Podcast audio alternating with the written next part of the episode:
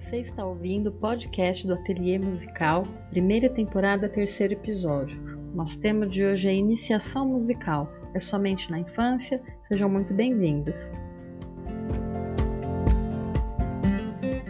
Muito bom dia a todo mundo. É com muita alegria que nós iniciamos esse podcast, mais um capítulo, mais um episódio, com minhas queridas amigas, minhas queridas convidadas. Vou deixar cada uma dar um oi para vocês para a gente poder começar. Fiquem à vontade, meninas. Quem vai começar? Oi, oi pessoal. Olá a todos. Ó, vamos, vamos por ordem alfabética aqui. Vai lá, Anitta. Olá, tudo bem? Cá estamos para mais um episódio. Vai ser interessante o, o tema, não é? Para todos que, que, querem iniciar ou que, ou que já estão a iniciar, ou até professores mesmo, uh, ferramentas, uh, perceber como é, que, como é que funcionam as coisas neste parâmetro, não é? Oi, pessoal, bom dia, muito feliz de estar aqui mais uma vez com vocês. Como a Anitta disse, acho que esse é um tema pertinente e espero que vocês gostem. Oi, pessoal, bom dia. Espero que vocês aproveitem bastante que a gente vai falar aqui e que quem ainda não iniciou se aventure nessa jornada aí musical. Oi, pessoal, tudo bem? Estamos aqui para mais um bate-papo sobre música, sobre iniciação musical. Esperamos contribuir para que vocês abram os horizontes para saber mais sobre o assunto. É, ou se tinha alguma informação que você achava que era uma coisa, agora a gente vai esclarecer que, é, que pode ser outra. E vamos junto, a música nos une. Então, como as meninas já deram uma breve explicação, hoje o nosso tema é sobre iniciação musical. A iniciação musical, ela só ocorre na infância, ela ocorre em outras fases da vida. É possível começar a aprender música em qualquer idade, em qualquer fase. É sobre isso que a gente vai falar hoje. Então, assim, ó, vou partilhar um pouquinho. Ai, vocês vão escutar as patinhas do Simba para lá e para cá, não vai ter jeito. Uh, eu vou partilhar um pouquinho da minha experiência com vocês. Uh, eu sempre tive uh, muito aluno, criança, né? Trabalhei muito com, com musicalização infantil, trabalhei muito com a iniciação no instrumento. Mais de um tempo para cá, eu venho notando que eu tô, de um tempo eu digo assim, uns 10 anos para cá, eu venho notando que eu tô com um público adulto público adolescente e adulto vem tomando interesse por iniciar uma aula de piano, uma aula de instrumento, e eu acabei me adequando ao perfil desse grupo. E uma pergunta que eu, que eu recebo sempre é: Ah, mas gente da minha idade aprende? Velho aprende? Moça já aprende? Ah, eu não vou mais aprender, né? Criança que aprende. Então eu falo assim, que eu trabalho de duas maneiras. Uma que é para realizar sonho, porque a pessoa tem o sonho de tocar. Eu falo que eu não dou aula de piano, que eu realizo sonhos, né? Olha como eu sou romântica. e a outra, meu, minha outra missão é desmistificar isso, que o adulto aprende sim. O que, que o adulto tem de diferente da criança? O adulto tem menos tempo para estudar. É só essa a diferença. As preocupações, a vida é outra, a criança tem mais tempo livre. Então, quando eu falo para eles, assim, claro também que tem toda uma aula moldada, né, para iniciação de um adulto, mas assim, eu trabalho muito para destruir essa crença, porque quem já ouviu falar de crença limitante sabe que isso é uma coisa que a gente tem na cabeça de maneira inconsciente e que isso limita a gente a aprender, né? Então tem muita gente que não aprende porque tem essa crença. E vocês, como que é a experiência de vocês? Isa, é, pegando esse gancho, eu tenho uma trajetória parecida com a tua, porque eu também sempre trabalhei muito com criança, né? E de uns três, quatro anos para cá, eu comecei a receber alunos adultos e esse ano eu comecei a trabalhar com idosos. E é justamente a maior pergunta que fazem é essa, né? Ah, mas primeiro que o povo pensa que existe um dom para música, né? E eu entendo quando as pessoas descrevem isso, porque eu penso que a gente nasce com algumas aptidões em detrimento da nossa genética, da cultura familiar que a gente está inserido, dos nossos estímulos, né? Enfim. Mas a gente consegue desenvolver talentos. Tudo aquilo que a gente quiser desenvolver, a gente é capaz. Com disciplina, com esforço e dedicação, a gente aprende. E essa semana eu ainda comentei com uma aluna adulta o seguinte: é, a criança ela tem um poder de absorção maior que do adulto, justamente por ter a mente, né, o, o intelecto dela muito mais livre para aprender do que o adulto. O adulto já tem ali uma série de preocupações, ele já aprendeu muita coisa, ele já passou por traumas que a criança às vezes ainda não, né? Mas, em contrapartida, a criança não tem tanta disciplina no quesito estudo. Então, se o pai e a mãe não estão ali o tempo inteiro ao lado dela, ó, é igual tomar banho, né? Eu brinco com os pais que se a gente deixar a criança sem mandar ela tomar banho, ela não vai tomar banho. Vai ficar dias sem tomar banho, porque ela acha que tá tudo bem, o pé dela não tá preto ainda, então não tem por que, por que ela tomar banho né? Agora, o, o, estudo do piano funciona na mesma proporção. Se o pai não tá ali em cima, o estudo do, eu falo piano, né, gente? Porque eu sou pianista, mas qualquer outro instrumento. E o adulto, em contrapartida, talvez ele absorva o conteúdo com um pouco mais de dificuldade, mas ele tem mais disciplina para treinar, porque ele sabe que aquilo depende exclusivamente dele. Então acaba dando que elas por elas, né? Penso que é isso. Como se tomar banho fosse só lavar o pé, né? É, a Anitta tá aí, ela pode falar melhor sobre isso, Anitta. A criançada dela, suas crianças são também. Nem pensar, nem pensar, mas olha, gostei muito da comparação, porque é, é mesmo isso, não é? Porque eu não sei aí como, como é que é, mas aqui em Portugal um, os pais pensam que não precisam de fazer nada. Uh, e muitas vezes acham que, que é de um dia para a noite que as crianças já sabem tocar. É? E realmente o que a um, Elisama falou, é importante os pais uh, uh, interagirem e participar, não é?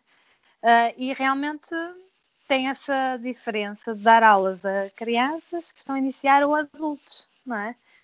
Porque o adulto consegue realmente gerir e, e saber o que quer e as crianças não é?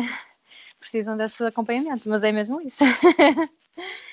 mas é, em, em, relação a este tema, uh, eu não sei aí também como é que funciona, mas uh, os adultos uh, aqui normalmente quando querem aprender um instrumento musical é porque querem muito aprender, não é? E, e depois não querem ter aulas de educação musical ou musicalização, como vocês chamam aí, não é? Uh, só querem aprender um instrumento. Uh, o que às vezes é complicado, não é? Todos sabemos que não é tão simples assim, é preciso também ter alguma noção, não é? Uh, e então o que acabamos por fazer é trabalhar um bocadinho as duas coisas na aula de instrumento, não é? Uh, porque aqui não há turmas para adultos, digamos assim, de, de, musicalização. É só para crianças pequeninas. Não sei como é que vocês fazem aí no Brasil, contem-me lá. Então, gente, tem duas coisas muito interessantes, né, que a Anitta falou, Elisama pontuou aí. Quando a gente fala da iniciação musical, acho que tem aqui no Brasil tem uma coisa que é um inconsciente assim. É, a musicalização ela é em grupo, né? Então, porque as atividades normalmente com, com as crianças são atividades em grupo. E quando um adulto ele vem procurar uma iniciação musical, ele está procurando necessariamente essa iniciação diretamente num instrumento, né? E, e, isso é muito interessante, porque a gente tem essa diferença de linguagem também que a gente está abordando. Então, com as crianças, é um processo mais lúdico, um processo mais é, com uma linguagem mais adaptada, com atividades que prendem mais a atenção. E o adulto, normalmente, a gente já precisa de uma linguagem mais rebuscada, né? Para que aquilo seja mais interessante, para que aquilo seja é, que trabalhe de acordo com a realidade que ele está inserido. A criança, como Elisama falou, ela está mais disponível, até mesmo por conta da plasticidade cerebral. Aquele cérebro está sendo moldado, né? O do adulto já foi moldado, já foi feito. Então, essa é uma pergunta que eu acabo recebendo muito também. É... Mas é possível aprender na idade adulta? Sim, é possível aprender na idade adulta.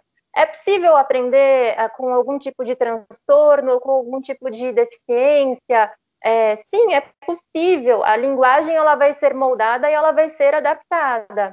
Então, tem uma coisa muito interessante. A Anitta ela falou: ah, o, o, adulto ele precisa entender que ele também tem que passar por outras fases, né? Que não é só atividade instrumental, que tem uma linguagem complexa ali por trás. Mas a gente normalmente não tem esse hábito aqui no Brasil. Não sei se como que é aí na escola de vocês, como que vocês fazem para dar aula, como que vocês têm feito isso. Mas normalmente as atividades com os adultos aqui são atividades individuais, e aí a gente faz o quê? A gente vai trazendo esses elementos teóricos e vai trabalhando junto, né? E é muito legal, por que não, né, a gente trabalhar com o grupo, com, por que não também começar uma iniciação musical em grupo, né? A Isa, ela faz isso com o piano, né, o piano em grupo, é, e é, eu, eu, pelo menos, vejo como uma coisa nova, assim, como um contexto novo. Posso estar para trás, mas eu vejo isso. Eu acho que para a gente trabalhar com iniciação musical, qualquer idade que seja, a primeira coisa que a gente tem que fazer é ler sobre psicologia do desenvolvimento. Ver em cada fase que a pessoa está, o que, que ela é capaz de aprender, como que ela se comporta. Não que isso seja uma, uma máxima, mas isso pode ajudar muito a gente compreender como adaptar nossas atividades. Você não vai falar, como a Mel disse, com um adulto da mesma maneira que você fala com uma criança. Mas, embora algumas analogias que você use com crianças funcionem muito bem com adultos também. E a gente tem que, primeiro, assim, né? Acho que conhecer o nosso aluno, o universo dele, que ele, onde que ele está inserido, e aí traçar um plano de trabalho. Depois eu quero compartilhar umas coisas com vocês sobre um curso que eu venho fazendo e o que, que a professora falou ontem sobre plano de trabalho e trabalhar essa iniciação musical dos alunos em si. Mas eu queria saber da Nath, a Nath está com uma turminha de criança de musicalização, né, Nath? Conta pra gente um pouquinho do trabalho, como que você está fazendo. Antes de falar disso, Isa, eu queria falar uma coisa assim que tem a ver com o assunto, que eu acredito que é, a musicalização que a gente trabalha aqui com a criança, a iniciação musical, como ela é em grupo, ela faz como se fosse também um preparo para a criança, ela também escolher, ela se identificar com o instrumento musical que ela gosta. Porque às vezes o que, que acontece? Que eu já passei muito por isso eu já comecei a dar aula para muitas crianças que o, que o estudo não foi para frente porque os pais queriam que ela fizesse piano, porque era um sonho dos pais. E eles falavam, ah, porque eu não pude aprender e agora eu sou velho, eu não vou aprender, então o meu filho vai. Só que a criança não se identificou com o instrumento e tá tudo bem ela não se identificar. Tudo bem, o piano é maravilhoso, mas que fazer o quê? Quem não acha o piano maravilhoso? Mas os outros instrumentos podem me matar agora, mas enfim, deixa, deixa, deixa o pontinho aí. Vamos continuar. E a, a, musicalização é interessante porque a criança ela vai se desenvolvendo e ela vai tendo também aquela, a, a questão do senso crítico, né? Para ela ver o que, que, ela gosta, o que, que ela não gosta, para ela conseguir também, na dentro da capacidade dela, na, da, da, da intelectualidade dela que está se formando, julgar o que, que ela gosta, o que, que ela não gosta. E aí, às vezes, as chances de, do, do estudo de música e de instrumento tem mais sucesso em relação a isso. Eu queria apontar isso que, eu acho que é interessante. Quando o adulto ele procura a gente para tocar um instrumento, ele já tem o desejo, ele já tem a vontade, ele já tem aquele sonho, igual você falou. Então é um pouco o caminho ele é meio encurtado. Só que é, aí entra a, as outras questões que você disse. O adulto ele tem menos tempo para estudo, porém ele tem mais disciplina. E também tem alguns casos, né, que eles acham que, por exemplo, não, agora eu vou tocar, eu vou, eu vou, tipo, em dois meses eu vou tocar tal música e tô feliz. E também não é assim. Aí tem que entender que é um processo. Eu, eu quando eu, falo com aluno adulto, adolescente, eu faço o seguinte, assim, ó, você já fez um bolo na sua vida? Já, eu falei, como que você faz o bolo? Ah, eu pego a receita e vou seguindo a receita. Eu falei, então, o estudo do instrumento é a mesma coisa. Se você ficar só lendo a teoria também, você não vai saber tocar piano, você não vai tocar instrumento. Só que você tem que pôr a mão na massa, tem que praticar. Na primeira vez pode sair que não dê certo, mas aí a constância vai fazendo você ter o sucesso. Bom, fechando parênteses, vou falar um pouco da minha turminha. eu comecei agora a dar aula para duas crianças, são duas crianças, elas são duas irmãs e a faixa etária delas são, são próximas, uma tem dois e uma tem três anos. E elas, assim, a, a mais velha, ela já você percebe que ela, assim, ela gosta muito. Então, por exemplo, eu levo às vezes o violão para tocar junto, ela me pede para tocar o violão, e aí ela vai passando o dedinho assim nas cordas, eu vou orientando, mas ela é pequena ainda, não dá para ensinar a tocar propriamente, né? E é interessante que o tanto que, assim, nesses dois meses de aula, o que, que ela já desenvolveu. Então, por exemplo, eu vou fazer uma atividade de grave e agudo. Elas já começaram, por exemplo, a menorzinha ainda não, mas a mais velha já. Ah, esse som é grave. É, como que elas vão desenvolvendo já, mesmo com as atividades lúdicas, os conceitos já são, vão sendo internalizados, né? É, eu estou trabalhando muito assim as propriedades do som com elas. E é interessante que nesses dois meses elas já vão. Ah, esse som é devagar, esse som é maior. Elas não vão ainda longo e curto. Esse som é maior. Ah, tia, esse som é menor. Aí, por exemplo, eu gosto de contar, é, acho que todo, quase todo mundo usa a, a, aquela, a, a fada lebre da tartaruga. Ah, agora aqui eu vou, vou imitar o coelho, eu vou fazer um som, um som menor, entendeu? Aí agora eu vou começar também a trabalhar de uma outra forma esses conceitos, do maior e menor, como, por exemplo, um carinha alegre e triste, para elas também começarem a dissociar. Mas é muito interessante esse trabalho. E aí eu já estou vendo também as inclinações da, delas. Por exemplo, às vezes eu levo a escaleta, a menorzinha já se familiariza mais, quer tentar brincar mais com a escaleta. A mais velha é fascinada pelo violão. É impressionante. Aí teve um dia que eu fiquei até com dó, assim, que às vezes eu falo, não, vamos fazer uma atividade assim com, com tambor, uma atividade com o corpo. Não, tio, eu quero tocar o violão. Aí um, que, que eu fiz um dia? Eu peguei o, um, o, o tambor, eu levei um tamborzinho para fazer uma atividade com elas. Tamborzinho não é pejorativo, gente, é que ele é muito pequeno mesmo, tá? Por favor. Enfim. E, e foi interessante que, enquanto eu, o ritmo que eu tocava no, no tambor, ela reproduzia nas cordas do violão.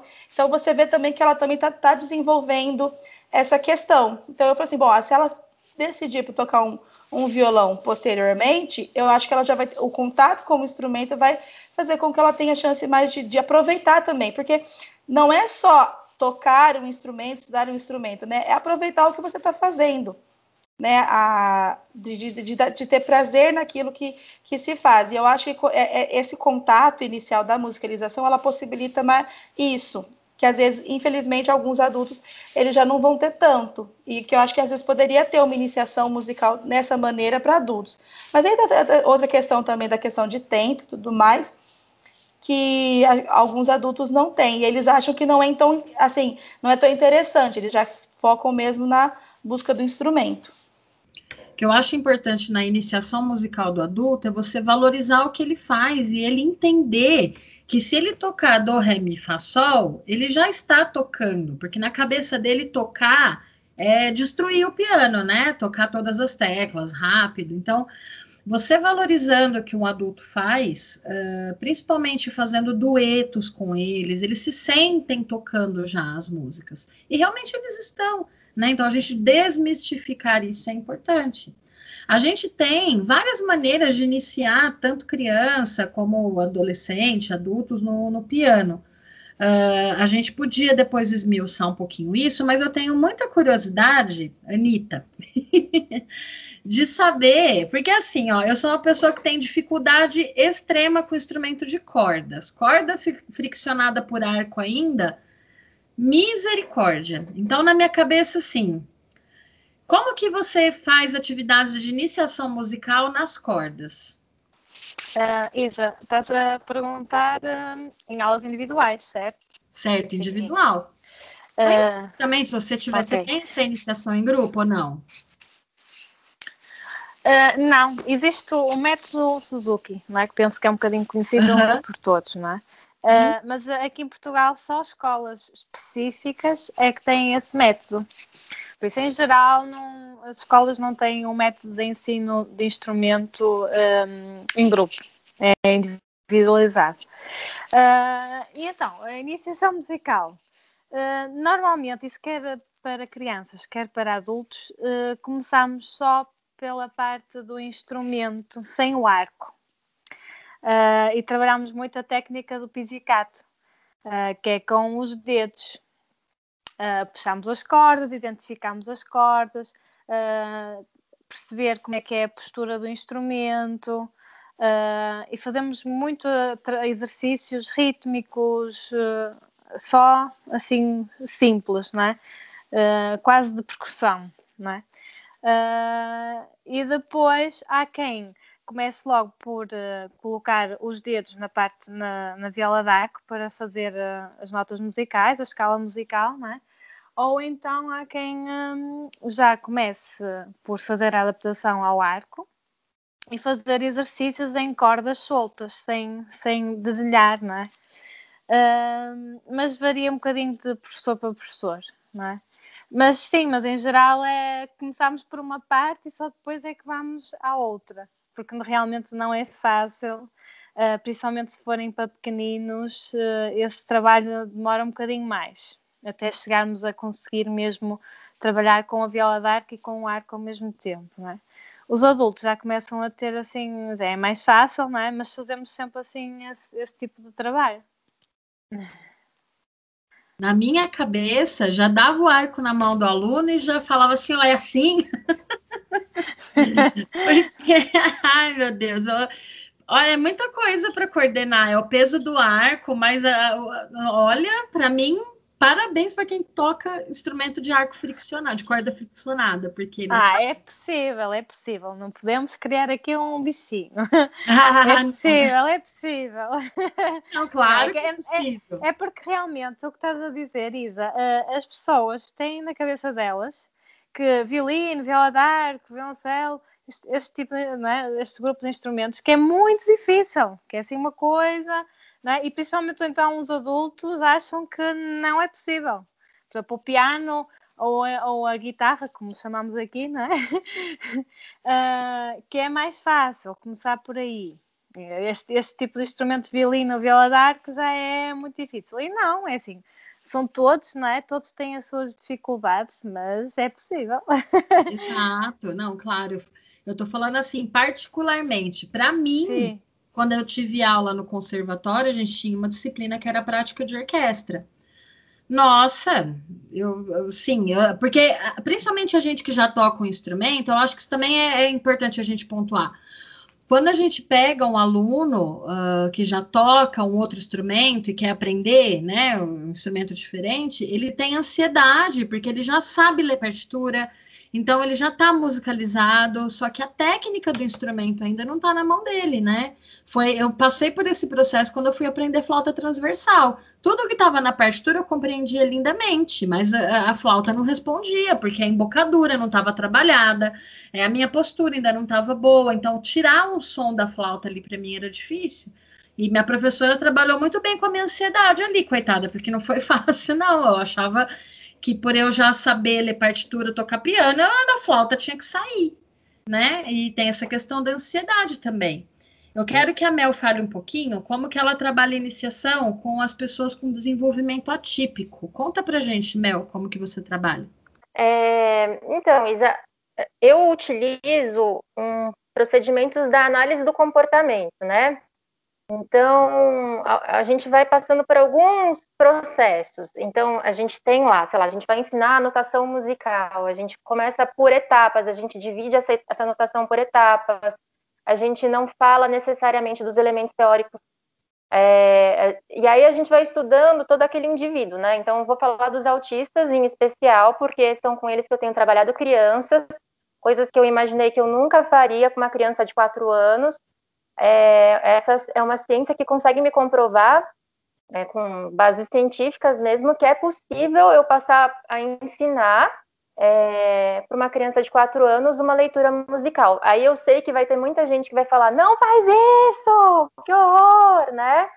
Mas é possível e é um, às vezes é um procedimento que, que eles acabam pegando com mais facilidade, justamente porque você torna esse esse processo esmiuça, esmiuçadinho. Consegui falar. É, então, a gente vai dividindo por fases, depois a gente vai inserindo as questões é, rítmicas, depois a gente vai para o dedilhado. Então, assim, eu utilizo o piano porque o piano é o meu instrumento. e porque eu acho que ele é mais visual também, então talvez seja mais fácil. A gente tem que sempre pensar no indivíduo que a gente está dando a aula. Ele tem uma questão de hipotonia, ele tem uma questão do movimento, ele tem uma questão intelectual. Quem é esse sujeito e quais são os processos que você vai ter que. O que você falou no começo, Isa, que você precisa entender o desenvolvimento, que você precisa estudar, é muito importante realmente. Né? Você precisa conhecer o sujeito que está ali na sua frente. Então, basicamente, é isso, é uma ciência que me ajuda muito, é uma ciência que tem como figura mais proeminente o Skinner. É, quem quiser pode entrar, pode procurar, que vai achar bastante coisa, e tem me ajudado muito a desenvolver esses processos de aprendizagem. A Natália quer falar. Depois, Nath, depois que você falar, Elisama, conta pra gente como que está sendo sua experiência com a terceira idade, que você tinha comentado lá na escola, e aí eu quero que você compartilhe com a gente. Vai lá, Nath. A Mel falou uma coisa que eu, assim, que eu achei muito interessante, porque quando a gente fala assim, iniciação musical, musicalização para crianças, a gente pensa muito em atividades lúdicas, né? É, e, e, na faculdade, o meu professor, quando a gente começou a falar de, de prática de iniciação musical na disciplina, ele era de uma escola muito europeia, que eles falam assim, ó, não existe isso. Acho que é até porque um pouco também é por isso que lá em, a, a, em Portugal a Anitta não, não usa esse lá não usa esse termo, igual a Anitta falou, é iniciação musical. E eles não usam nada lúdico. Então, por exemplo, eles vão ensinar o que é uma pauta para criança, mesa de quatro anos, eles vão definir. A pauta é isso, é o conjunto de cinco linhas e quatro espaços, e eles vão aprender. Então, a minha experiência, assim, no, no, inicialmente com musicalização, ela foi muito, ela não era tão lúdica, assim. Depois eu fui ver que é interessante para a gente chegar num ponto que a criança ela, é, se torna mais interessante para ela e tudo mais. Aí a Mel falou que muita gente fala: não, não faz isso, tem que ficar brincando. E eu, quando eu vou dar minhas aulas, eu dou, eu faço uma atividade lúdica, eu dou uma, uma brincadeira com o tema, só que eu sinto uma necessidade de explicar o que está acontecendo. E eu nem sei se isso está certo, mas eu sinto. Então, por exemplo, contei a lebre a tartaruga. Eles andaram devagar, imitaram a lebre, imitaram a tartaruga. Depois, eu sinto necessidade de explicar para eles. Tipo assim, com os maiores, eu até faço uma discussão. Olha, o que a gente acabou de fazer? Como que é? Para eles também entenderem. Então, eu acho interessante que essa parte, assim, de você ir direto ao ponto, ela funciona também. Porque eu já tive experiências que, às vezes, não só o lúdico, ele não é, no meu caso, por exemplo, no sol lúdico, às vezes é, você não atinge, e às vezes você sendo mais direta, você consegue atingir melhor, mesmo com crianças que não têm desenvolvimento atípico. Não, mas só uma coisa que vem de encontro com o que você falou agora, que é a teoria da aprendizagem em espiral, do Brunner. Aprendizagem em espiral, se você pensar numa espiral, ela é circular, mas ela, ela passa sempre pelo mesmo lugar, só que em níveis diferentes, né? Começa baixo termina alto a espiral. Então, ela diz que você vai sempre revisitar aquele conteúdo, só que em níveis diferentes. Você pode ensinar a mesma coisa, só que você vai, vai depender. Você pode ensinar, por exemplo, astronomia para uma criança de quatro anos, só que você não vai ensinar como você ensinaria para um adolescente. Você vai ensinar com outros termos, com outras metáforas, de outra maneira. Então, eu acho que nisso, uh, quando a gente estuda os pedagogos, os métodos né, de ensino musical, nisso da Ucrose dá muita base, Nath, que essa racionalização no final é, existe muito dentro da, da prática da Ucrosiana, que você vivencia, e depois que você vivencia, olha, isso daqui que vocês fizeram, vocês andaram de quatro em quatro tempos, era semibreve, vai lá, desenha semibreve. Então, essa aqui é a mínima, essa é a semínima. Então, a, metodologia tem essa racionalização, né? E você está corretíssima. Tem que ter um momento de racionalização, porque senão não. Bom, ao meu ver, né? Senão não, não tem aprendizagem, não tem, fica tudo muito solto, fica só no vivencial. E para mim também, eu não gosto. Para mim também não funciona tão bem.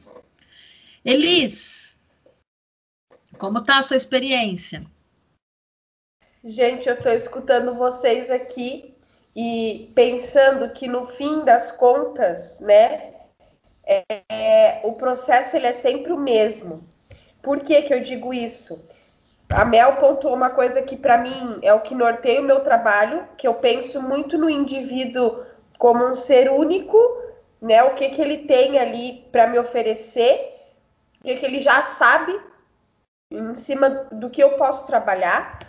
Então, a, trabalhar com gente, né, não é receita de bolo, a gente não consegue enquadrar a pessoa. Tem coisas que funcionam e tem coisas que não dão certo. E eu acho que isso é a parte mais mágica de a gente ser professor, porque a gente precisa ser muito versátil, né?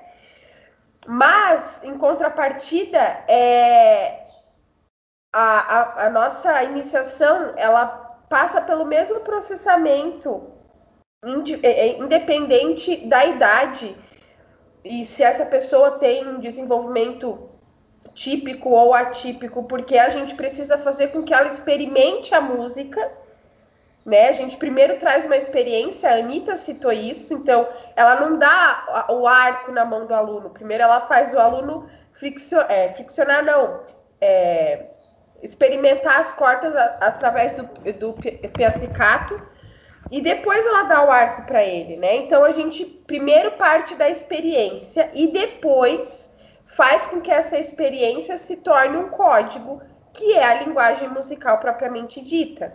Não tem sentido em a gente aprender a música e não aprender decodificá-la, né? Ela precisa estar acoplada, uma coisa tem que estar junto com a outra. E na terceira idade, o que, que eu percebo que para mim foi muito novidade, né? O idoso, ele vem com uma bagagem de vida muito grande em todos os sentidos. Eu tenho uma aluna, por exemplo, que é doutora em psicologia, e ela fica muito brava porque ela não dá conta de tocar. E aí ela fala assim: Elisama, eu não aceito isso. Por quê? Poxa, eu sei a partitura. Como é que, por que, o meu dedo não me obedece? então, eu, eu digo para ela o seguinte: o processo da, de aprender música, penso que até para nós, como músicos, né, ele é o mesmo. Primeiro a gente estuda com mãos separadas, depois a gente junta e tudo é muito fragmentado, né? A gente não começa juntando uma sonata inteira, a gente começa talvez numa num, num sistema a gente faz metas menores para conseguir chegar numa meta maior, né? E trabalhar a ansiedade do idoso nesse sentido tem sido um desafio. Por quê?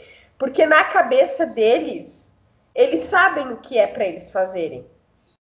Essa minha aluna, por exemplo, ela, ela lê partitura lindamente, ela estuda harmonia né, ela quis estudar harmonia, ela sempre foi muito curiosa, então a gente faz estudos harmônicos e ela sabe as escalas e a combinação e o que, os acordes que são formados, mas na hora de tocar não funciona. E isso não é porque é ela, isso é para qualquer pessoa, né? É uma atividade motora que exige de nós repetição constante, constante. Isso, se a gente parar de tocar. A Mel, né, que é, dentro do, da nossa equipe aqui, é que mais atua com performance, ela sabe falar isso muito melhor que eu. Se a gente para de tocar, gente, o, o dedo, ele, ele simplesmente cria vontade própria. Eu não vou fazer isso aqui. Não é porque você está me mandando que eu vou fazer. Ele não faz. E a gente sabe que exige de nós um trabalho constante, né? É constância, é a constância que faz a música acontecer. É mais do que o intelecto, é o motor.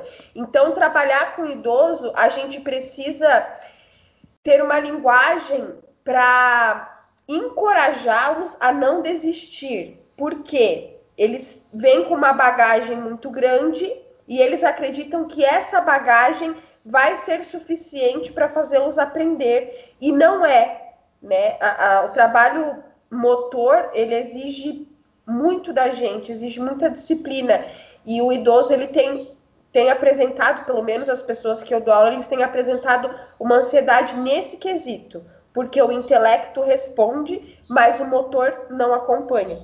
Eu, logo quando eu me formei, eu comecei a dar aula numa escola de música e eu peguei um aluno idoso e ele era paciente terminal de câncer. E aí ele já estava naquela, naquela fase de cuidado paliativo. E assim, tem dia que ele estava bem, e aí ele não ele ia na aula, tinha dia que ele não estava bem, ele não ia na aula, e aí era um aluno que ele pedia para repor. E a gente, gente, era uma situação totalmente atípica, assim, a gente acabava repondo. E o sonho dele era tocar por Elise. E, e aí acontecia isso, ele entendia bastante coisa, ele entendia a teoria, ele entendia, ele sabia ler muito bem, só que a mão não, acompanhava. Eu até peguei uma, uma, uma, uma partitura um pouco mais facilitada, falei, vamos tocar o tema principal, tal, e, e a, mão, a mão esquerda dele não ia de jeito nenhum. E aí teve uma, numa aula que ele virou e falou assim, ah, eu vou parar, não vou mais não, eu já vou morrer mesmo, então para que que eu vou aprender? Aquilo, aquilo me doeu, assim, aquilo engoli seco, mas eu falei, não, você vai tocar assim. E eu me esforcei, eu fiz, acho com, assim, sangue, suor e lágrima para ele tocar. E aí eu me senti na obrigação, falei, não, e eu vou dar até a partitura original para ele, para ele falar, achar que eu não tô aliviando porque ele vai morrer, né? E aí eu fiz um, um, trabalho desse. E aí eu tinha que trabalhar muito essa ansiedade dele, que ele já tinha, por exemplo, essa questão, que ele já estava num, numa fase de cuidado paliativo, e aí ele quis aprender a, a tocar porque ele já estava assim, ah, eu vou morrer, então eu vou morrer feliz, né? E, aí, no, no fim das contas, assim, ele tocou o tema principal, que é o que a maioria assim conhece, e tocou feliz da vida, conseguiu se apresentar no meio do ano. Infelizmente ele veio a falecer um tempo depois, ele parou de fazer as aulas. Mas eu observei isso, que eles têm muita essa ansiedade, porque o motor às vezes ele não responde tão bem, né? Isso, gente, muito interessante o que vocês falaram. E eu acho que a música, ela trabalha com três áreas ao mesmo tempo, que é o cognitivo, o motor e o sensorial, né? Uh, o cognitivo a gente acessa por meio da partitura, por meio da, da, escrita. O sensorial é aquilo que a gente processa, como esse processamento da música, daquele som que a gente está escutando, entra na gente. E não só isso, né? Como que é essa questão do toque, é, de encostar num instrumento diferente. Então, tudo isso gera um processamento dentro da gente. E também o motor, né? Que a Elisama falou eu acredito, eu não sou neurocientista, mas eu sou uma curiosa e eu posso falar pelo, pelas observações que eu faço em aula. Eu acredito que quando a gente consegue unir tudo isso, a gente consegue uma aprendizagem muito melhor, muito mais é, pautada numa realidade. Quando a gente vem com um aluno que tem um desenvolvimento atípico ou alguma questão que acaba trazendo, é, que, que acaba passando por isso, e isso eu também posso falar por mim, é, é mais difícil, né? Então, por exemplo, vocês estão falando do idoso. O idoso tem essa questão da, do movimento, da praxia do movimento, às vezes. Né? Não sei se eu posso falar praxia do movimento, mas então como adaptar isso, né? E como também tratar com essa, lidar com essa realidade da, da idade mais avançada e de uma situação completamente atípica, que é uma pessoa que sabe que está passando por uma situação e que quer realizar um sonho, mas que fica diante de um. Então, eu acho, vou dar uma sugestão de tema, até a gente já falou sobre isso, acho que a gente tem até sugerido esse tema, mas é a gente falar sobre essa questão, até que em que momento a musicoterapia encontra o ensino musical, né? Porque muitas vezes a gente acaba se tornando psicólogo dentro de aula. E o quanto é importante a gente ter essa bagagem junto com a gente para isso que a Nath fez. Ela fez, ela fez ele tocar a música. E ter essa consciência de que, olha, você pode tocar, mas você vai tocar de uma maneira que não é, é, que, é que é uma maneira especial, é uma maneira diferente. Você vai acessar isso e com o tempo você vai desenvolvendo e aprimorando essa técnica de tocar. E, e isso é muito importante. Então, eu queria trazer isso, que é, eu acho que a idade adulta, assim, e a terceira idade, elas são os maiores desafios que a gente pode ter, porque a, a nossa mente já está moldada e a gente tem. A gente já na nossa idade, aqui na idade adulta, a gente já tem esse preconceito, né? Então, é isso. Foi muito importante sua fala agora. Achei muito, muito pertinente, porque eu, como musicoterapeuta também, né? Eu sei que ali essa, essa bagagem como musicoterapeuta me ajuda muito porque esses aspectos de psicologia eu já acabei estudando. É, a gente vê no ensino de música muitos professores puristas, não quer dizer que eles estejam errados, né? Porque tem gente que quer aprender música daquela maneira acadêmica, fazer o programa de piano, digo no piano, tá? Fazer o piano erudito, tal, tal, tal, e tudo bem, a pessoa quer ser concertista e tudo bem. Só que a gente lida também com aquele que quer aprender porque tem um sonho, aquele que quer tocar só aquela música. A gente tem, né, que ter esse traquejo aí. E uma coisa muito importante que eu queria falar com vocês é que musicalidade, a pessoa ter musicalidade não significa que é suficiente para ela tocar um instrumento. Precisa da técnica. Uh, eu tenho uma, uma amiga que ela é professora de dança e é professora de sapateado, imagina, tem ritmo dentro dela, né? Mas a gente trabalhava com, com um coral e teve um dia que ela se atrapalhou. Ela falou: Ah, eu quero acompanhar. E dei os, os ovinhos para ela acompanhar. Ela se, se embananou ali em cantar junto e tocar. Ela falou: Mas como? Eu falei: Ué, tem tenha treino, tá? Te falta treino, né? Igual o que você faz no pé. falei assim, você sapateia? falei, eu escrevo o ritmo todinho na minha cabeça. Agora eu não sei fazer o que você faz com o pé, né? Eu não tenho a técnica. Então, uma das, das, das coisas que eu vou falar para vocês é, é que eu, por exemplo, inicio meus alunos assim, eu sempre separo uh, vias de aprendizagem. A gente aprende visualmente, a gente aprende auditivamente, a gente aprende sinestesicamente e de maneira tátil, né? Então, depois que eu incorporei uh, muito do ensino roteado, que é, é, o famoso ensino por imitação, mas eu não gosto desse termo. O ensino roteado, na verdade, ele vai te dar um caminho e geralmente o aluno reproduz aquele caminho em teclas diferentes, e aí você vai ensinando ali por, por memória né? Eu acho que o ensino roteado faz você ter essas três coisas, porque é a visão do teclado, o reconhecimento da topografia do teclado, né? A sensação do, do teclado na sua mão e o auditivo também. Então, depois que eu comecei a ensinar, principalmente criança por aí, e até adultos, né? Não se enganem, porque os adultos aprendem muito por ensino roteado, e funciona muito bem. Acho, acredito que até terceira idade também. E eu já tive colegas com experiência com crianças com autistas, com desenvolvimento atípico também, aprendendo por ensino roteado. Então, é uma coisa aí para a gente estudar, principalmente nós que somos pianistas aqui. A maioria, a Anitta também toca piano, que eu sei. Especialidade dela é viola de arco, mas ela também toca piano. Então, o ensino roteado é uma ótima para a gente começar. E ontem eu estava assistindo uma aula do curso que eu faço com o professor Casarotti, e ele chamou a professora Aline Schmidt para dar um curso sobre musicalidade. E ela é especialista no método da Frances Clark, que é aquela que tem a, o Music Tree. E ela deu aula lá na escola da, com o método da Frances Clark. Ela segue esse método, e dentro do método, dentro da aula, tem uma hora um, de musicalidade, que você desenvolve a musicalidade. Não é uma aula de percepção, uma aula de teoria, uma aula de história da música. É um pouquinho disso, mas você desenvolve isso no aluno, porque tem gente também que toca o instrumento, mas não tem musicalidade. A pessoa não sabe reconhecer uma progressão de acorde, a pessoa não consegue tocar um ritmo só ouvindo e imitando, ela tem que ler o ritmo. Eu conheci professor de piano assim já. Então, meninas, assim, a gente colocar essa parte de desenvolvimento da musicalidade dentro da nossa aula, não é verdade? Assim, uma percepção de acorde maior menor, uma imitação rítmica, mesmo que o aluno não conheça aquelas figuras ainda, mas para ele aprender a imitar, né? O que, que vocês acham disso? Eu acho isso muito, muito importante, assim, para também isso ajuda a criar um pouco da independência do aluno em relação a uma partitura né? Não que a partitura não seja importante. Aliás, eu, eu tenho, não sei vocês, mas eu tenho muita experiência com alguns alunos que eles abominam partitura e eles acham que existe um método milagroso, eficaz, que você vai aprender a tocar sem partitura, sabe?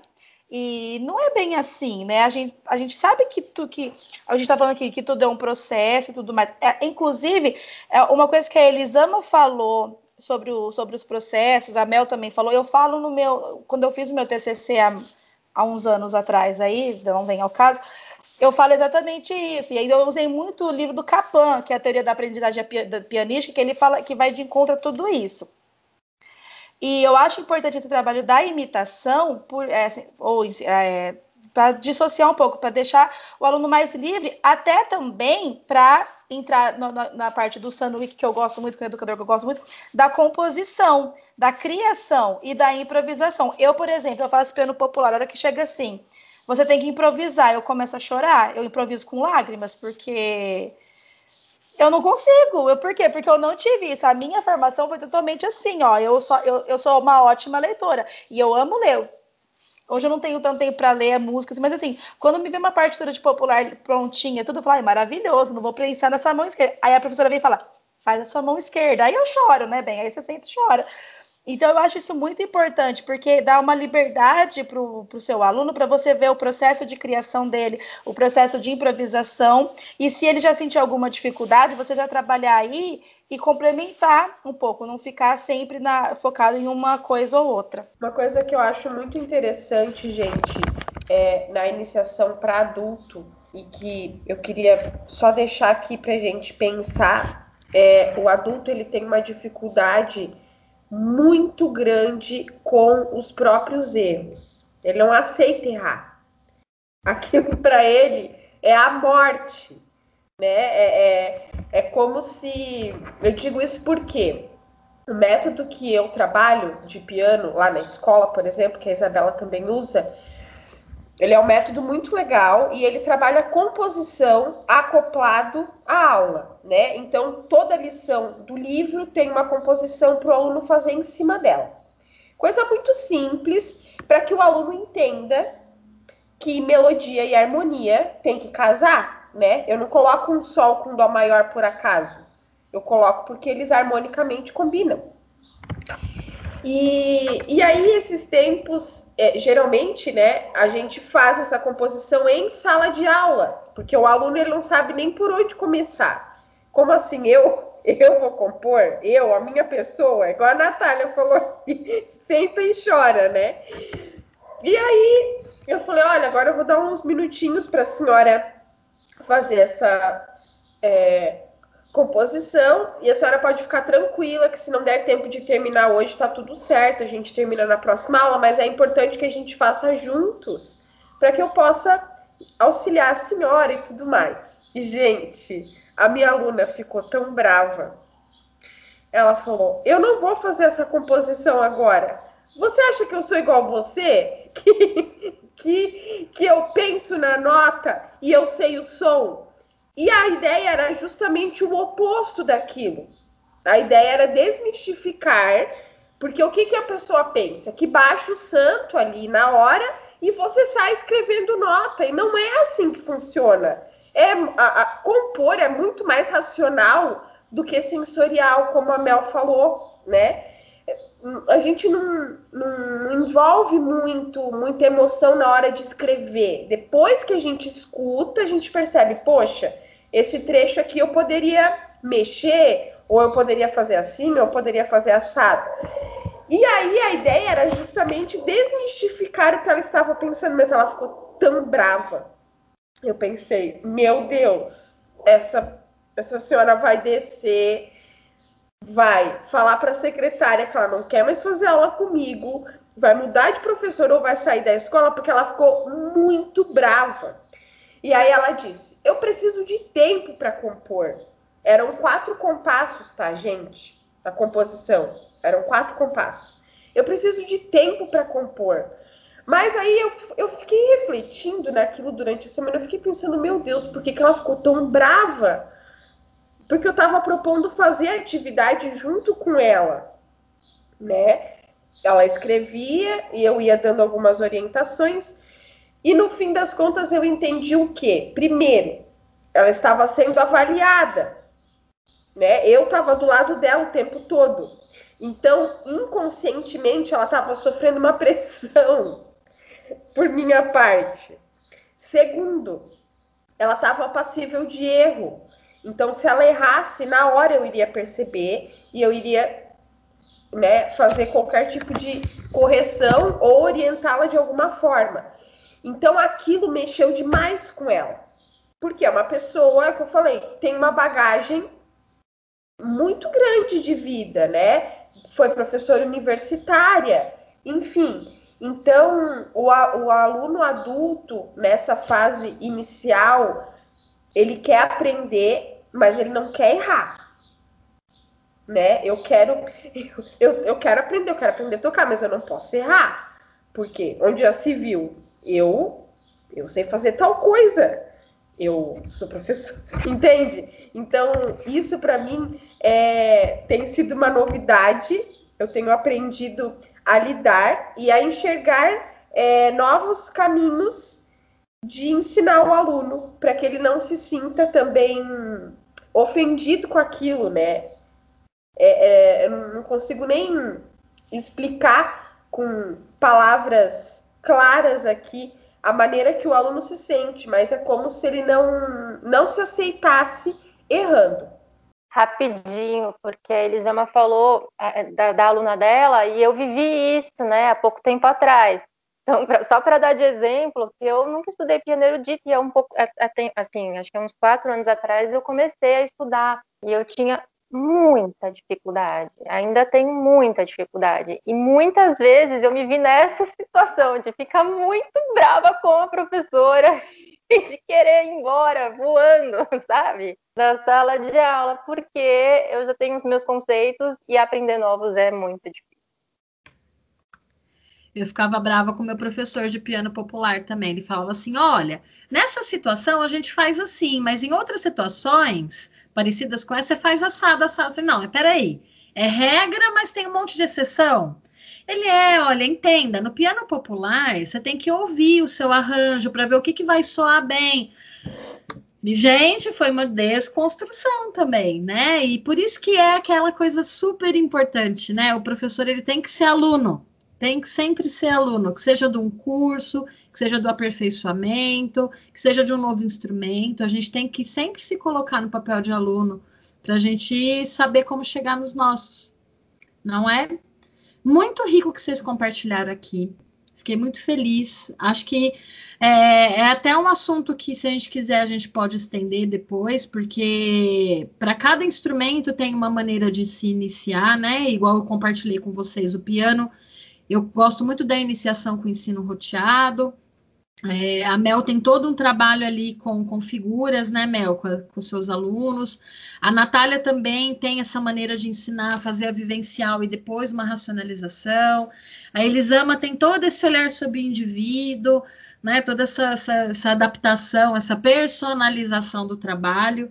E a Anitta também com todo o capricho ali, com, com, com os grupos, trabalhando primeiro o pizzicato, a familiaridade com, com a viola. Enfim, gente, é muita riqueza, né? Se vocês quiserem, tem alguma coisa para acrescentar antes da gente encerrar? Não? Todo mundo fazendo não com a cabeça, sim?